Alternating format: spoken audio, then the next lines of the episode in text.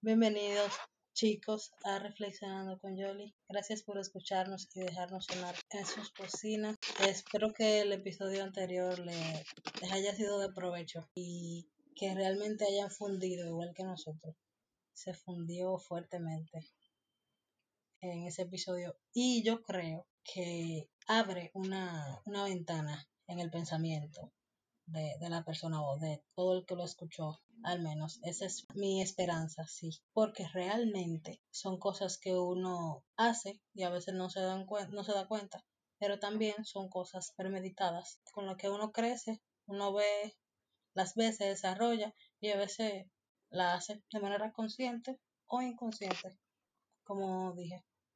Eh, recuerden seguirnos en nuestro Instagram, arroba reflexionando con Yoli, rayita abajo.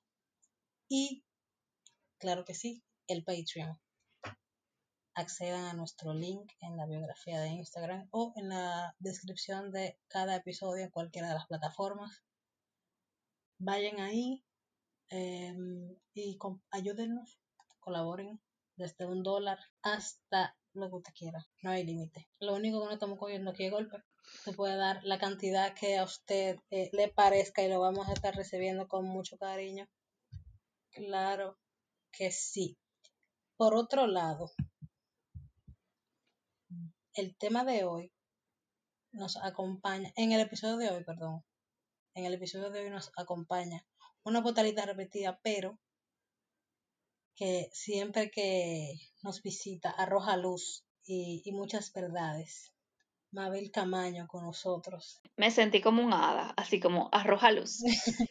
Bibidi babidi Pero no importa porque yo sé que tú no me vas a cobrar por ahora, porque sabes que estoy rota. Y si me cobra, va a ser un dinero bien, bien, bien invertido. Mira, tu familia me, me alimentó la vez más reciente que yo tuve en tu casa, entonces como que para mí eso vale. Ya es suficiente. Wow, eso me da mucha tranquilidad.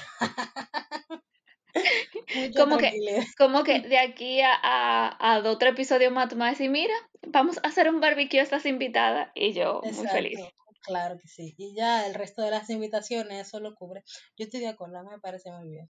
Hasta que el Patreon comience a dar fruto bien, entonces después ya. Cuando el Patreon comience a dar fruto y la gente se anime, entonces ahí sí ya te voy a hacer un regalito cada vez que te invite.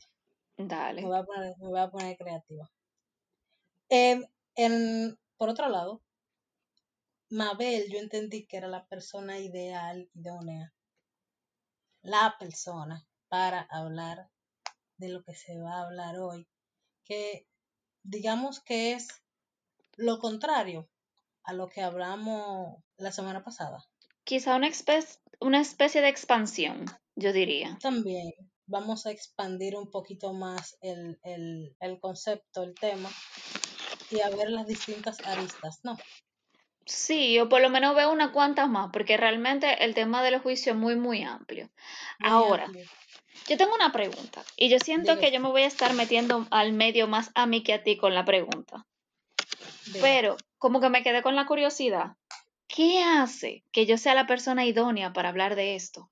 Bueno, ¿qué pasa, Mabel? Eh, a mí me gusta como tú piensas, porque tú haces pocos juicios. Tú le das el beneficio de la duda a la gente a juzgar o a hacer un juicio, ya que estamos en el tema, por el comportamiento de X o Y persona, tú me dices, es verdad, pero probablemente, y tú me das otra opción de por qué esa persona es así. Entonces eso me gusta, porque tú eres versátil y no te encasillas en un, en un solo posible hecho. Tú das más opciones. A, a mí me gusta abrir abanicos. Es como, eh, eh, mi metáfora con eso es abrir abanicos. Ok. Tú básicamente eres dueña de KDK, eso es suficiente para mí. ojalá, tú sabes. Es suficiente para mí. No, ojalá estaba pensando en verdad. Los abanicos son muy buenos, los abanicos no se dañan. Entonces yo estaba pensando en abanicos de mano, porque esos son como los que se abren, tú sabes. no, pero un abanico muy bueno. De hecho, porque tú planteas otra perspectiva y ayuda a la gente a que lo vea con otros ojos y a los, a los pensamientos de las demás personas, a, la, a las acciones y demás. ¿Por qué lo sé? Porque yo, y aunque me la voy a dar, yo intento hacer eso también, yo no te llego ni en el talón en ese sentido. Yo soy un poquito más cerrada de mente en ese sentido. Y, y lo gracioso es que es mucha práctica. Sí, sí, sí, yo me he dado cuenta. Honestamente, yo me he dado cuenta. Pues yo era peor. Mm, es, eh, a base de práctica, es a base de práctica. Y, y para mí realmente, yo no sé, o bueno, quizá yo sí sé. Para mí se me, a mí se me hace un poquito más fácil con los otros que conmigo, pero yo también empezaba a practicar hacerlo conmigo misma. Claro. Tú sabes que yo comencé conmigo. Okay. al contrario de ti, yo comencé conmigo. Ok. Y eso me ayudó mucho. Yo me doy el beneficio de la duda, mucho. Sí. En muchos sentidos. Y eso, eso ayuda bastante. Lo que vamos a tratar es, siempre se me olvida, Mabel. ok, el episodio pasado fue de juicio negativo y de los prejuicios que se tienen a veces sin conocer una gente. Y juicio premeditado, todo eso. Ahora, eso sí yo lo sé. Ahora, el de ahora, porque que yo me sé la mitad. La mitad de tema yo la, yo la domino, la otra mitad la domina tú. Que por eso que te invité, porque dime rápido. bueno, yo no, es que yo, no, yo la domino también, pero tú eres que sabes. Dale. no, y que me quedé pensando, hay algunos de los juicios positivos que caben dentro de esa misma eh, corriente que ustedes estaban hablando. Porque así como hay gente que es fácil para juzgar de manera negativa, a veces hay personas que no es que le buscan el beneficio, no es que le dan el beneficio de la duda, sino que siempre buscan excusas para los demás. Y entonces eso también es un problema. Conozco la gente así, son un tema. O también pasa, por ejemplo. Esa conducta. ¿Mm? Viven alimentando esa conducta. Ay, sí, sí, sí, sí, sí. Entonces, al final, esa gente no ayuda. Eso. Al contrario. Les ayuda muchísimo. Porque son apoyadores mala clase. Exacto. ¿Y de qué manera? Sí, sí. Pero también me quedo pensando que hay otra perspectiva también. Y es de cuando algo viene bien recomendado por otra gente hay gente que cuando les recomiendan, como lo que tú estabas diciendo del supermercado en el episodio anterior, hay gente que aunque el supermercado no les convenza, va a decir que es raro porque me lo recomendó Rosemary. Exacto. Yo le voy a dar otra oportunidad. Así es, pasa muchísimo. Y, ese es una ese es otro prejuicio, porque los prejuicios no solamente son negativos. No. Entonces. Esa es una pregunta de clase, porque si no me quemé. Para mí los prejuicios no sirven, para nada, sirven los prejuicios para mí. Ok. Y los prejuicios sirven como atajos mentales. Sirven para tomar decisiones rápidas cuando no tenemos suficiente información. o decisiones que tú no quieres tomar.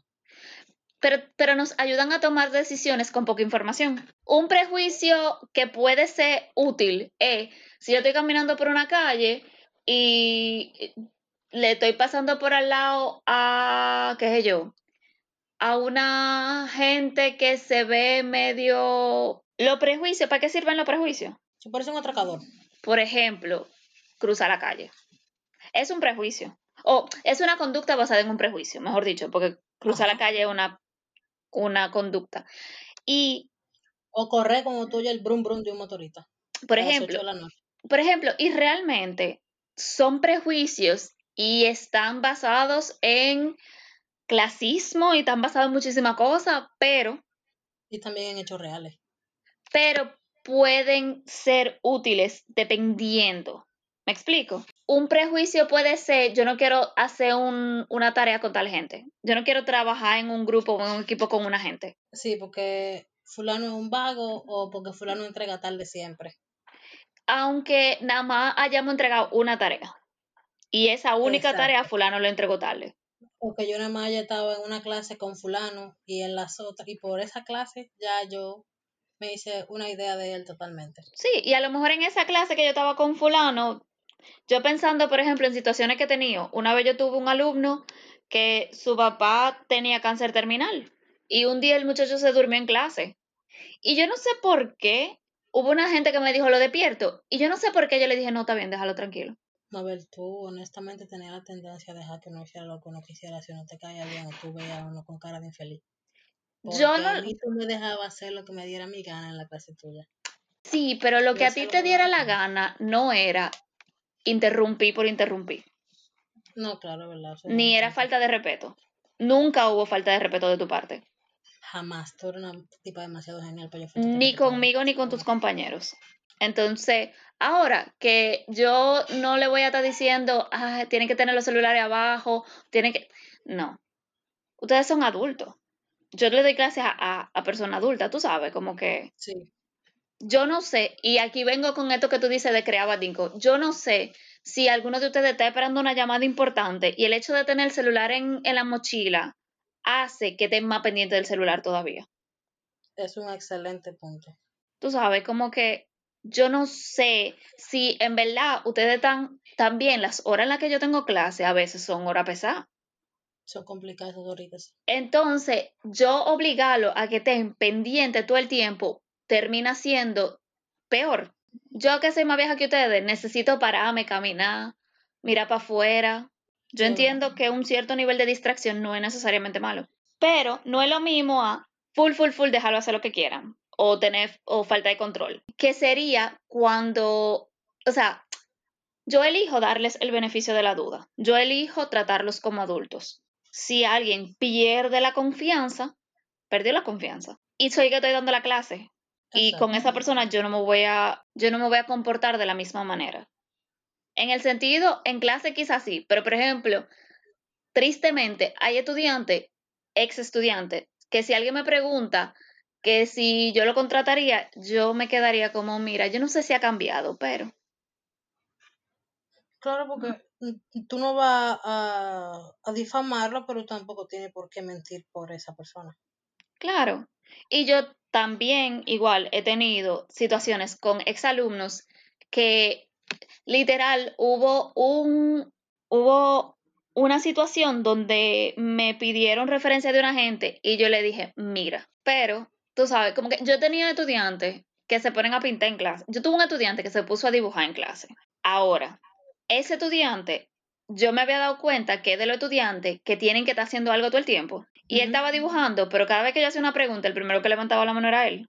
Entonces, tú sabes, y yo me di cuenta que eso lo ayudaba a calmarse. Ahora, yo he tenido estudiantes que tienen déficit de atención. Es más fácil para una gente con déficit de atención ponerse a hace algo con la mano, hace algo con el cuerpo, porque le ayuda a relajarse.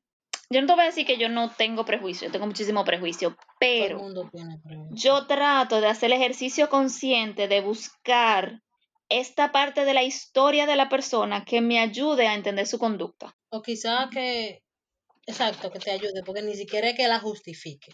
Justificarla sería un daño. Exacto. Porque yo estaría dando permiso de que sí, que lo haga. Y en algunos momentos hay cosas que sí, yo le puedo dar permiso que lo haga, como tener el celular encima de la mesa y revisarlo.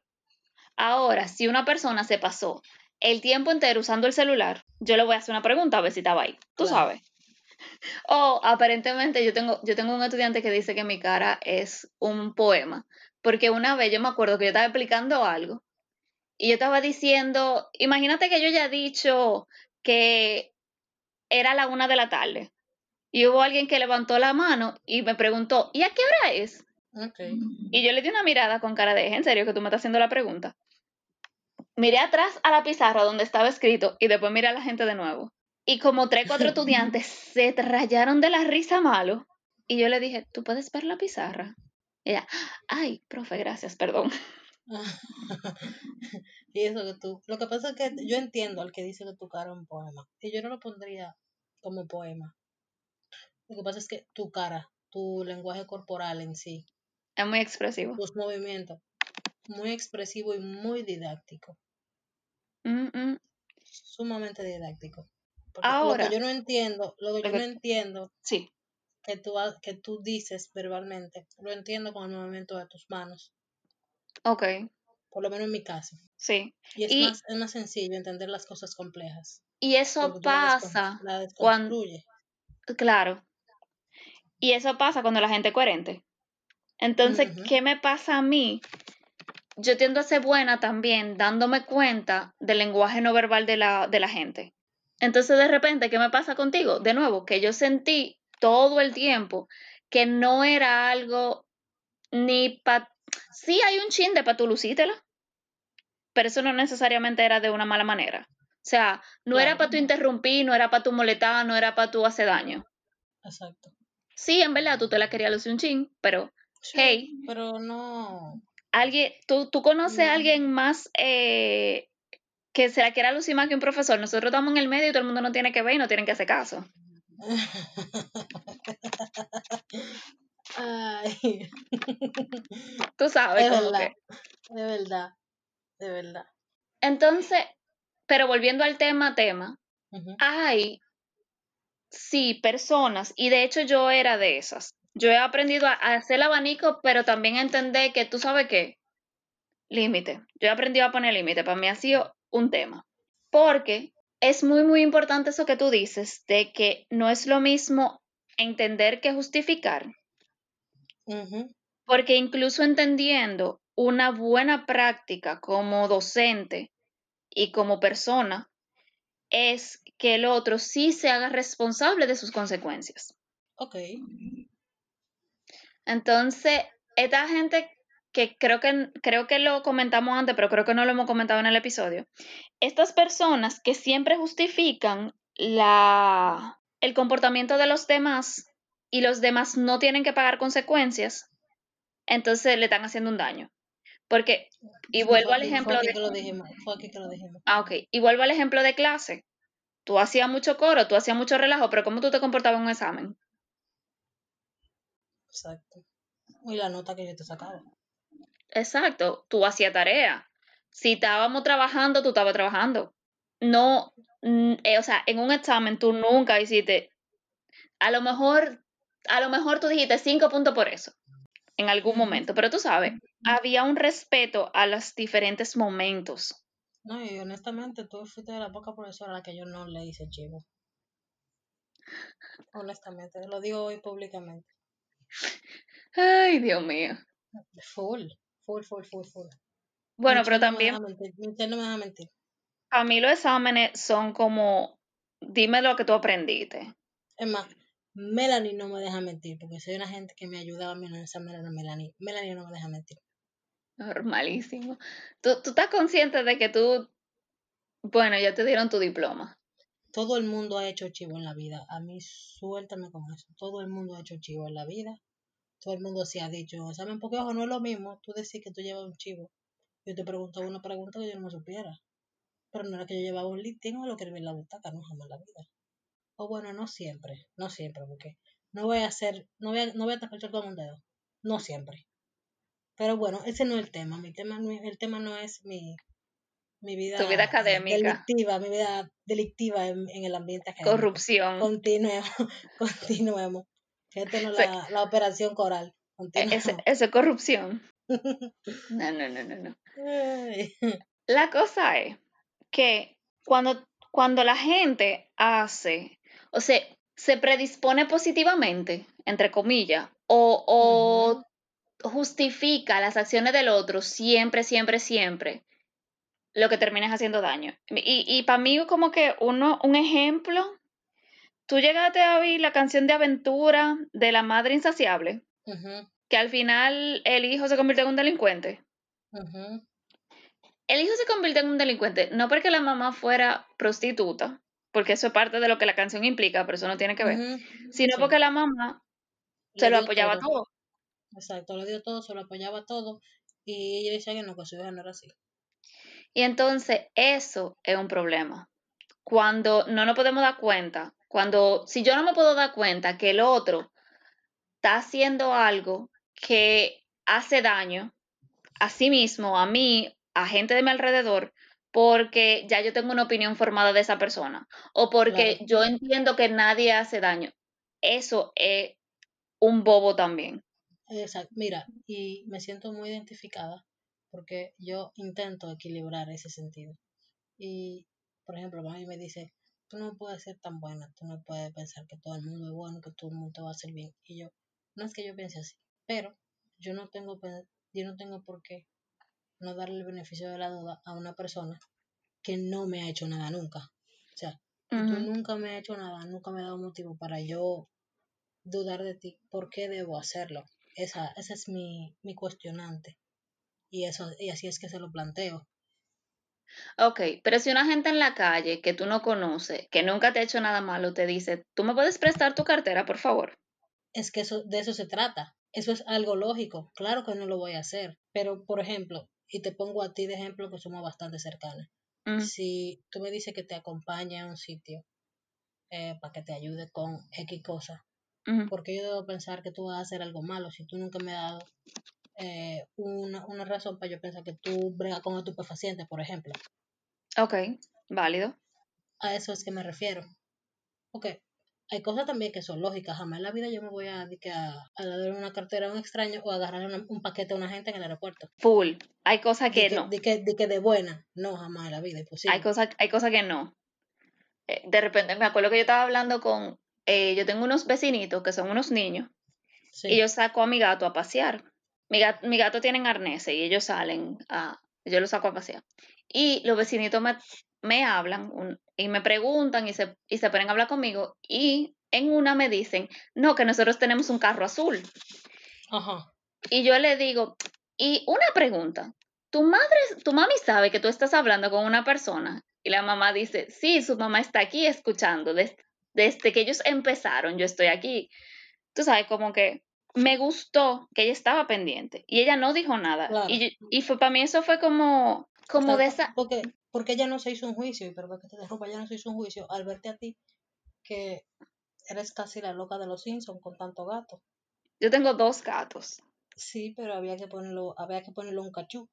Dos. Para exagerarlo un poquito. Pero, tú sabes. El tema, es que ella no vio algo en ti para hacer un juicio. Sin embargo, eso no pasa siempre. No, y ella, tú sabes, me había visto un par de veces alrededor. Pero, ¿qué fue lo que más me gustó? Que ella se mantuvo en silencio a ver qué yo hablaba con ellos.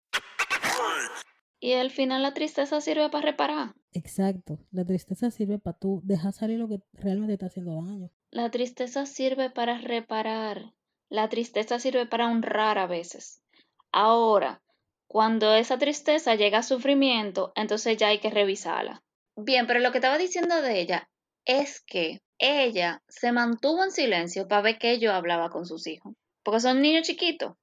Sí. Tienen que estar como en primero, segundo, quizá preprimario. Y para mí esa es como la actitud correcta. No hay un prejuicio de que tú haces hablando con mis hijos, pero tampoco hay un prejuicio de, bueno, como es la vecina, tiene que ser bien. Exacto, claro. Y yo le dije, no, mire, lo que pasa es que yo fui profesora de niños pequeños y me di cuenta que ellos estaban hablando ya de información como de la casa.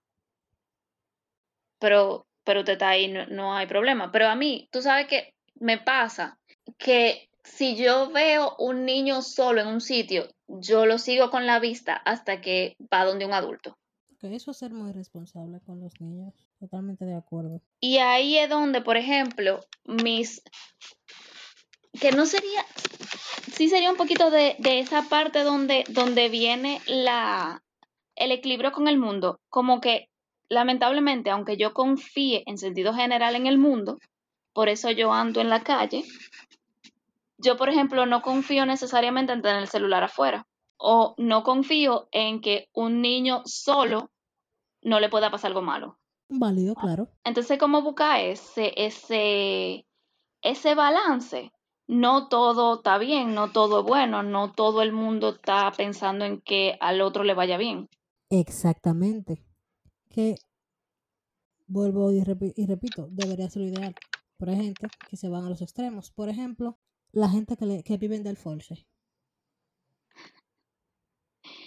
el, positivismo tóxico, como lo quieren llamar ahora. En términos coloquiales, force. Sí, el problema del force es un problema muy similar a, al que, a de lo que estábamos hablando, de cuando la gente no se permite ver que alguien a quien ellos quieren, alguien de quien ya se formó una opinión, puede hacer algo malo aquí el problema es, aquí la opinión no es con una gente, sino con, con lo que se supone que la vida me tiene que traer. Y me pongo de ejemplo y me pongo adelante. Yo puedo decir que yo tengo mi tercera cirugía y esta cirugía ha sido para un aprendizaje. Pero la, la segunda que yo tuve, no. La segunda fue por una responsabilidad mía. Mira. yo fue, yo fue el bingo por terminar una tesis y me puse a, a, a y no guardar reposo. O sea, eso no fue que, que, que la vida que aprendí, no. Eso fue una responsabilidad mía. ¿Qué es lo que pasa? Ahora, la, situación... sí me, pudo poner a, a, reflexionar, vaina, pero yo tengo la mitad de la culpa. A mí la palabra culpa no me gusta demasiado, porque la culpa sirve para reparar y si no se pudre. Bueno, la mitad de la responsabilidad. Muchas situaciones de las cuales la persona puede llegar a sacar un aprendizaje. Eso es mucha palmería. Gracias porque aprendí, de la, aprendí sobre la resiliencia. ¿Vas a seguir? Eso es, eso es, como dicen las mujeres de Barrio Delante, eso es palomería. La persona, por encima de lo difícil que le pasó, le pudo conseguir algo, le pudo sacar algo, pudo darse cuenta que era resiliente, pudo darse cuenta de los recursos que tenía. Pero eso fue por encima de eso que pasó malo. No que precisamente el hecho, el hecho per se es la razón para su triunfo, la razón de su éxito. No, la razón del éxito es que se paró. Exacto. La razón del éxito es que, que, que le encontró la vuelta. O que después de eso que pasó, entonces vino algo bueno, pero no necesariamente por eso que pasó. Eso es como, no, que el COVID ha venido a enseñarnos. El COVID no ha venido a enseñarnos nada. La gente está peor, déjese de eso, mi hermano, de que el COVID, ¿qué, el COVID qué? Hay gente, profesor enseñando. Hay gente que encontró, en base a la situación, recursos, herramientas, etcétera, un montón de cosas. Pero eso de que si en este momento tú no aprendiste algo, si tú no saliste con una herramienta o con un curso o con tal cosa, el problema no era la falta de tiempo, eras tú. Pendejo. Es una pendejada. ¿Qué ni profesor, ni coach, ni agenda para estar militando todo el tiempo. Eso no tiene nada que ver. Sí, hay mucha gente, por ejemplo, que ha tenido que enfrentarse a la soledad, que no es fácil para todo el mundo. Pero tú sabes. Está sin empleo, vieja. Hay gente que no tiene casa. O no sabe qué va a comer mañana. Hay gente que tiene. Yo tengo una amiga que tiene a los dos hijos en casa y, y tiene que estarle dando clase. Pero al mismo tiempo eh, tiene que trabajar virtual. ¿Cómo lo logra? Exacto. Entonces, es muy fácil hablar de, del privilegio y es muy fácil hablar de, de, de, la máscara que se pone la gente. Sí, sí, sí. Es muy fácil criticar y hablar del otro cuando tú no sabes ni cuál es el size de sus zapatos. Sí. Entonces, el problema del el force es que la persona termina haciéndose daño porque no se permite vivir los procesos, porque cuando alguien se obliga a estar todo el tiempo feliz o estar todo el tiempo entendiendo que eso es la vida mandándole lecciones o que no debería sentirse así porque eso es Dios que lo mandó y si Dios lo mandó significa que yo puedo con eso. Oye, eso es como el meme, eso es lo contrario al meme de Dios, yo sé que tú le das guerra, eh, batalla a tu mejor guerrero, pero suéltame un rato a mí. Por ejemplo. Sí. Entonces, eso termina, si la persona, por ejemplo, tiene depresión o tiene sintomatología depresiva, la pone peor. Que eso da patología por otro lado. Eso termina en patología. Sí. Pero entonces, a veces el force no solamente afecta a la persona en sí, sino que también esa persona quiere forzar su force a los otros.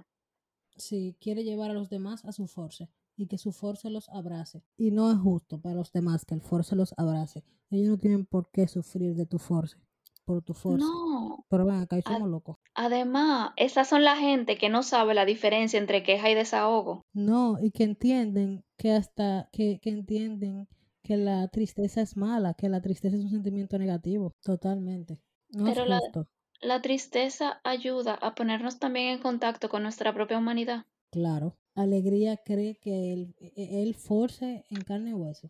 Sí, en verdad. Alegría el force en toda la... Yo, yo odio esta película, pero voy a hacer mención de ella intensamente. Y principalmente alegría al principio. Sí, más al principio de la película. Porque al final de la película es como que entiende, como, ah, espérate, es que si yo soy la única protagonista, no hay para nadie. Y tú ves como la niña eh, Riley. Riley, como tristeza, va tocando las partes en Riley y al final lo que hace que Riley explote y explota feísimo. Yo no me acuerdo bien de esa parte. Pero yo me acuerdo que después Ira se quedó como con el control y eso.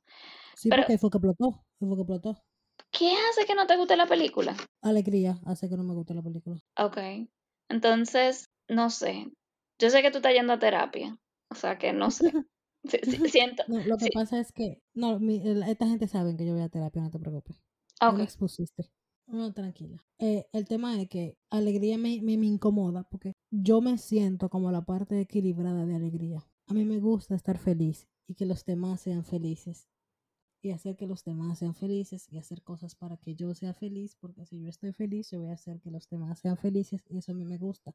Sin embargo, yo también doy espacio a que entre la ira, a que, a que entre la vergüenza, que entre el miedo, que entre la tristeza. Yo le doy paso a todas esas emociones que más que ser negativas, pueden ser eh, reparadoras, como tú mencionas, pueden servir de equilibrio, pueden servir para hacerme crecer, para que mis niveles de resiliencia eh, sean más altos, para que mi autorregulación se desarrolle mejor. Pero alegría no permite eso y por eso mi alegría a mí me quilla. Por eso que alegría a mí me quilla. Pero el problema, el problema de esa alegría es que era medio controladora. No que fuera bubbly o que fuera...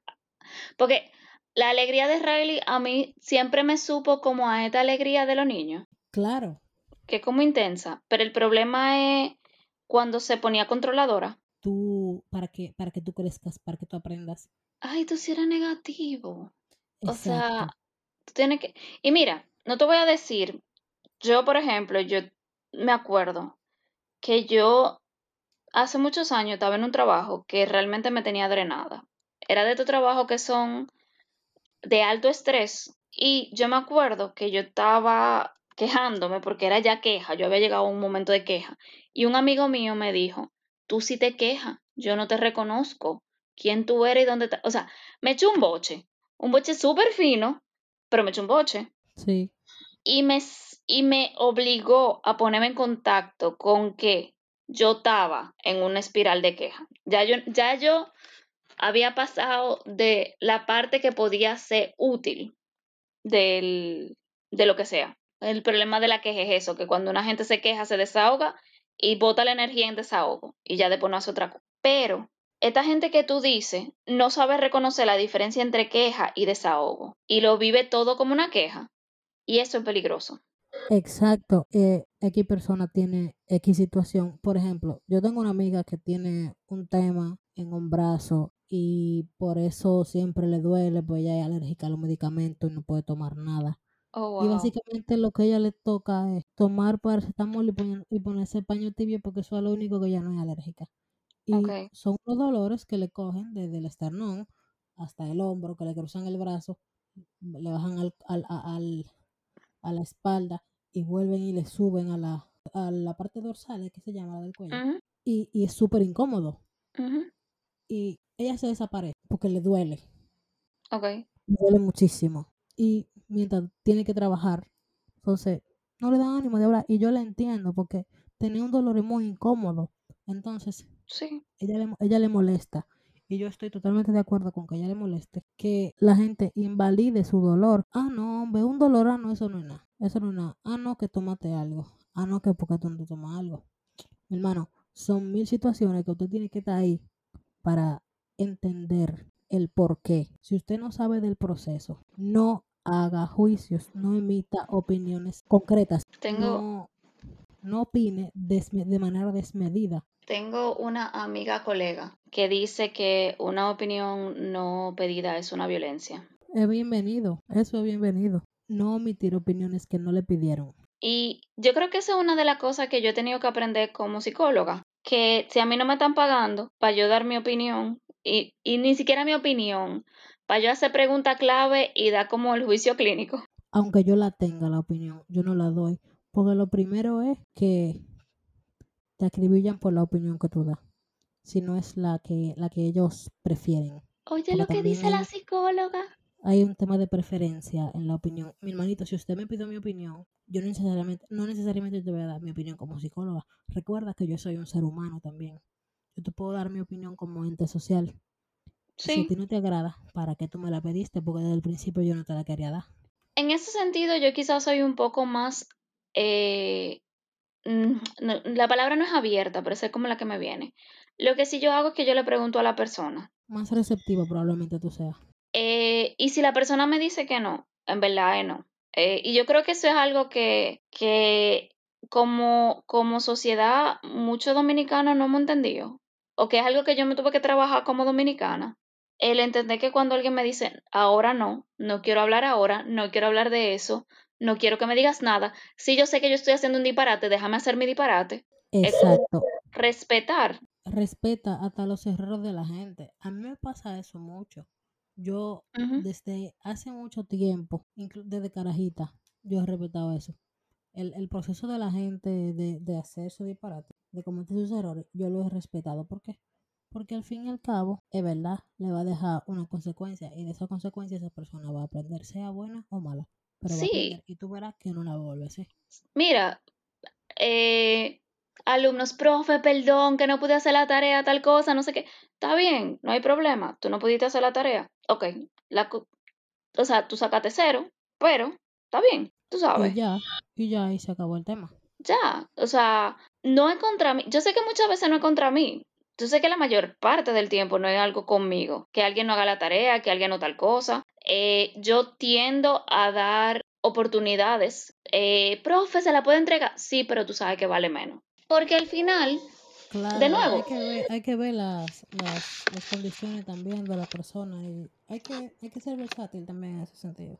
O de repente, profe, no, que tal cosa. Y yo, bueno, mira, si tú tienes un certificado médico, si tú tienes una prueba de que tal cosa pasó, no tienes penalización porque eso fue algo que fue de, peso mayor. He tenido estudiantes que me dicen, profe, no voy a poder a la clase de hoy porque tengo tal cosa, no sé qué, no sé cuánto. Que ahora con la virtualidad está la, la ventaja de que muchas de las clases se graban. Y yo le digo, bueno, mira, yo no tengo problema si tú no estás ahí, pero te toca a ti revisar la grabación y hacer la tarea. Si hay algo que tú no entiendes, me puedes enviar un correo. Claro. Totalmente. E-, es lo más idóneo por la, por la tranquilidad y la salud mental de todo el mundo. Yo sí. y es buscar ese equilibrio. Porque al final, yo no quiero al lado de mi gente que esté todo el tiempo en, en party. Además que yo soy súper introvertida. Eso me drena. todos los extremos son malos. Una gente que se esté quejando todo el tiempo es un problema. Y una gente que esté intensa y eufórica y y activa y en fiesta todo el tiempo, también un problema. Hay un momento en el que uno lo que quiere estar tranquilo. Sí, y hay momentos en los que uno necesita, por lo menos yo, yo hay momentos que necesito estar tranquila y no tener nadie. Y hay momentos en que yo estoy hablando de algo que me emocionó muchísimo y, se me, y me pongo a hablar durísimo y la gente me mira y me dice como que, pero habla más bajito. No, mira, y te entiendo totalmente, mira, con esto de la pandemia, eso fue algo que yo analicé ahorita, que inclusive soy un, un, story de eso. Todo el mundo aquí trancado, eh, yo que estaba acostumbrada a estar sola y a dormir todo el tiempo eh, en la mañana, con mami aquí el teléfono sonaba mucho. Hoy entraba a darme desayuno, o los muchachos, que si la música, o alguien. El fin era que había movimiento en la casa. Antes estábamos el perro y yo. Yo escuchaba el perro ladrando y seguía durmiendo, no pasaba nada. Ahora todo el mundo volvió a su normalidad ya, lo que implica que yo también volví a la mía. Y yo no puedo estar más feliz porque ya yo duermo todo el tiempo. Sigo escuchando al perro. Cuando veo al perro, cuando escucho al perro, veo la cámara. Si todo está bien, sigo durmiendo. Mami me llama una sola vez para ver si yo sigo con vida. Y ya, yo puedo levantarme, comer a la hora que yo quiera y hablar sola, porque eso era algo que yo hacía, hablar sola. Hablar y cantar y, y reflexionar conmigo misma frente al espejo y cuestionarme cosas de mi vida y que yo hacía yo sola. Ya yo lo puedo hacer otra vez porque ya yo volví a mi normalidad. Ya, ya no hay nadie que te juzgue. Exacto. Y eso es válido también. Y, y, que no opine el que no sepa disfrutar de su soledad. Por favor, no opine. Y eso es. Se, la vi, como dicen. Se la vi. Todo, todo al fin y al cabo en equilibrio. Y es, yo pienso que es lo... Llegar a ese punto de equilibrio podría ser el punto G de la vida. Ok. sí. ¿Viste, ¿Viste qué técnico? el punto G de la vida. Podría ser llegar ahí. sí, no, full, full, full, full. Full, full. No, te pongo ese ejemplo porque mucha gente, hay muchas teorías acerca del punto G. Si el punto G del hombre, que dónde está, que si en la próstata, que si dónde, que, que si el punto G de la mujer, que si dónde está, que si yo el punto G de la vida podría ser tota, totalmente equilibrado. Claro, no, tú puedes estar totalmente equilibrado, pero no quiere decir que tú vas a estar totalmente equilibrado todo el tiempo. Totalmente no es una palabra que exista en, psicología. La palabra total, totalmente, o el término o la referencia, totalmente es, es asimismo totalmente eh, inestable. O, la palabra no es inestable, pero no tengo la palabra ahora. Es, es la, homeostasis de la que hablan los gestálticos. Sí, sí. Es como encontrar un equilibrio que es siempre cambiante. Exacto, que es cambiante, esa era. Así es, y eso es lo que toca y eso es lo que sale. Mabel, gracias por toda la sabiduría de esta noche. wow, se fundió mucho en este episodio también. En verdad, y yo siento como que hablamos del tema, pero que no hablamos del tema. Sí. Pero yo, yo entiendo como que, como que la gente, como que para la gente se entretenga. Igual yo siento como que e, esto es lo chulo de, de este podcast, para mí. ¿El qué? Que se funde y se habla del tema, pero no se habla del tema, pero sí se habla del tema. Así somos de versátiles aquí, para que tengan una idea.